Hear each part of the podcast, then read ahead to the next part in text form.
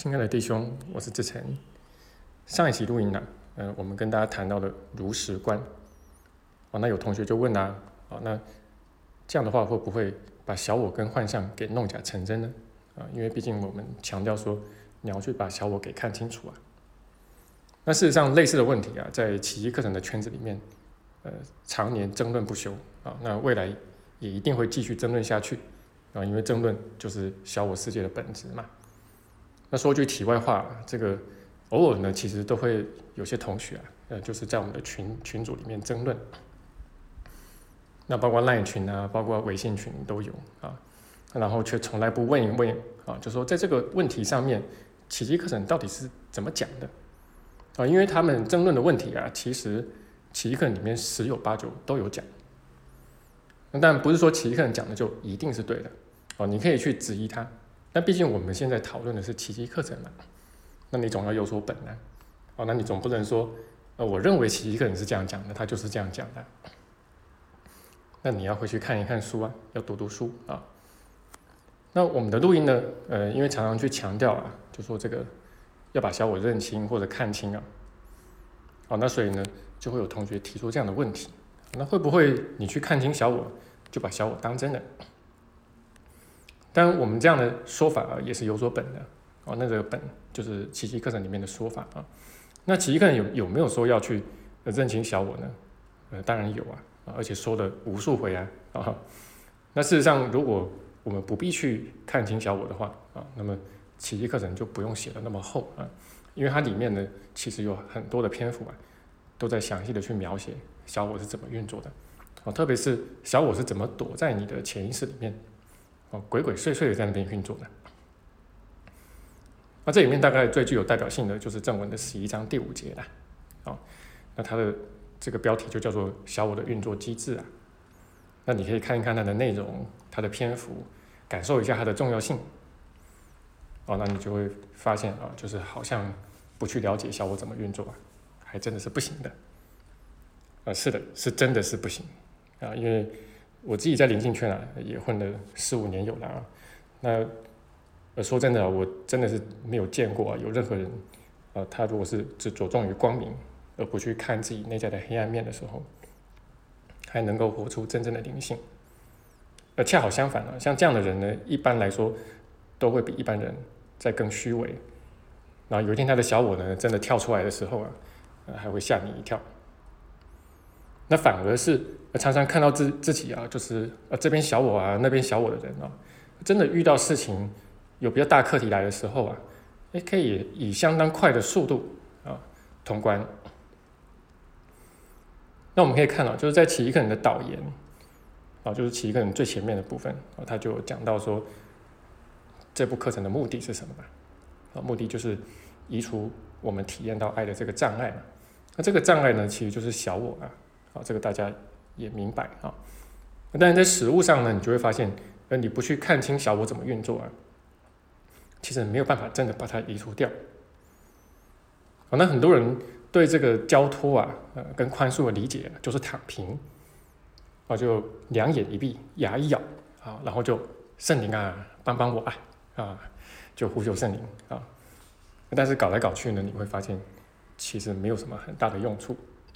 顶多是一种心理安慰吧，啊，让你一时之间可以不要那么痛苦，但久而久之，你的恐惧还是那么的多。那事实上，如果你没有去看清小我的时候，啊，看清它怎么运作啊，那你怎么知道你交托而交出去的是个什么东西呢？而说通常在这种情况之下，啊，就是大概就只交托了你的痛苦。啊，就是包括你的恐惧啊，你的罪疚啊，啊，你的愤怒啊这些啊，呃，大概就是只把这个给交出去。但在这个底下的，包括定罪啊，啊，包括你选择的分裂啊，这个部分就没有交托了啊，因为你根本就没有把小我看清楚嘛。好，那这个，但是痛苦呢是果，而分裂是因呢。好，那如果说你这个交托啊，你只交托了果。而没有交托因的话，那么这个宽恕呢就会沦为空转，而就久而久之你会发现好像没有什么太大的用处。那另外一个层面来说，如果你不去认清小我，也就是看到小我的核心，看到它的本质就是死亡的话，啊，以及小我呢，他要给你的东西啊，或者说他要带你去的地方啊，其实就是死亡，没有什么别的啊。如果你没有看清这一点的话啊，那事实上你的心，你的这个宽恕啊，就不会真的心甘情愿的。那我们常讲说，这宽恕唯一需要的就是愿心了。那这愿心就是心甘情愿嘛。哦，那如果说你你这个宽恕呢，并不是真的心甘情愿的话，就多半是变成一种有条件的宽恕嘛。那或者就是我们常讲的这个脚踩两条船。哦，那只希望呢，这个圣灵来把你的痛苦移除掉，把你的特殊之恨移除掉。那特殊性啊、特殊之爱啊，这些可以保留下来，啊，快感也可以保留下来。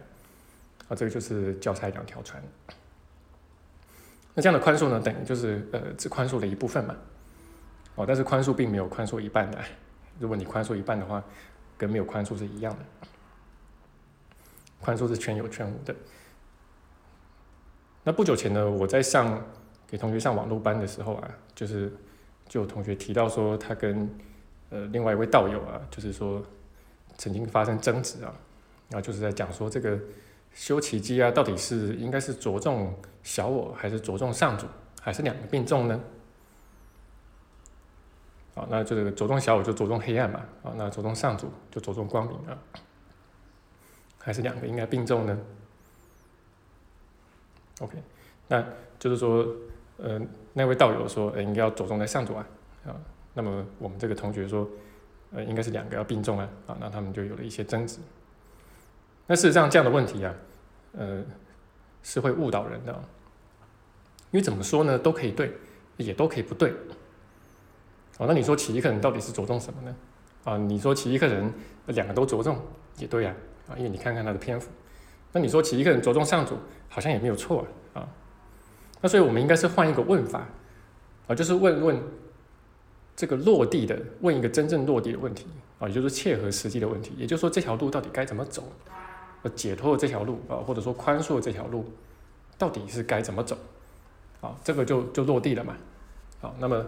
就比较不会是一个飘在半空中的问题啊。那你具体去看一看宽恕的话，呃，其实宽恕呢，呃，就是我们之前有整理成四个步骤。那以这个四步骤来说的话，它就是分成两块嘛。啊，前面三步骤呢，其实都是在帮助你看清小我怎么运作。那最后面一个步骤就是交托嘛。啊，那所以你看到。就是你要把小我交托出去之前，啊，你必须先把它看清楚，而且要彻底的把它看清楚，那你这个交托才会有意义。那其一个人对上主的描述很少啊，不是没有，但是不多啊，因为上主毕竟是言语道断的嘛，那他也没有只字片语在教你怎么化解小我，因为化解小我是圣灵的任务，啊，你只需要愿意把小我交出来给他，啊，但是这个交出来给他。哦，你前面还有需要做的事情。啊，包括你得为自己负起责任。啊，也就是收回投射。所以你可以看到奇迹课程呢，它大部分的篇幅啊，都是在这个宽恕四步骤里面来回的去讲。啊，然后小我呢，就是该剖析的部分，他就会把它剖析的很清楚。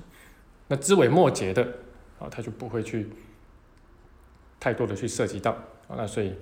呃，就是比起佛法的唯识学啊，或者说这个心理学，你会感觉奇迹课程要简单明明确很多。那当然了，如果说呃只看光明啊，只着重于光明，嗯，就是你你就可以修炼的出来的话啊，那就是就没有人会真的来学奇迹课程的嘛啊。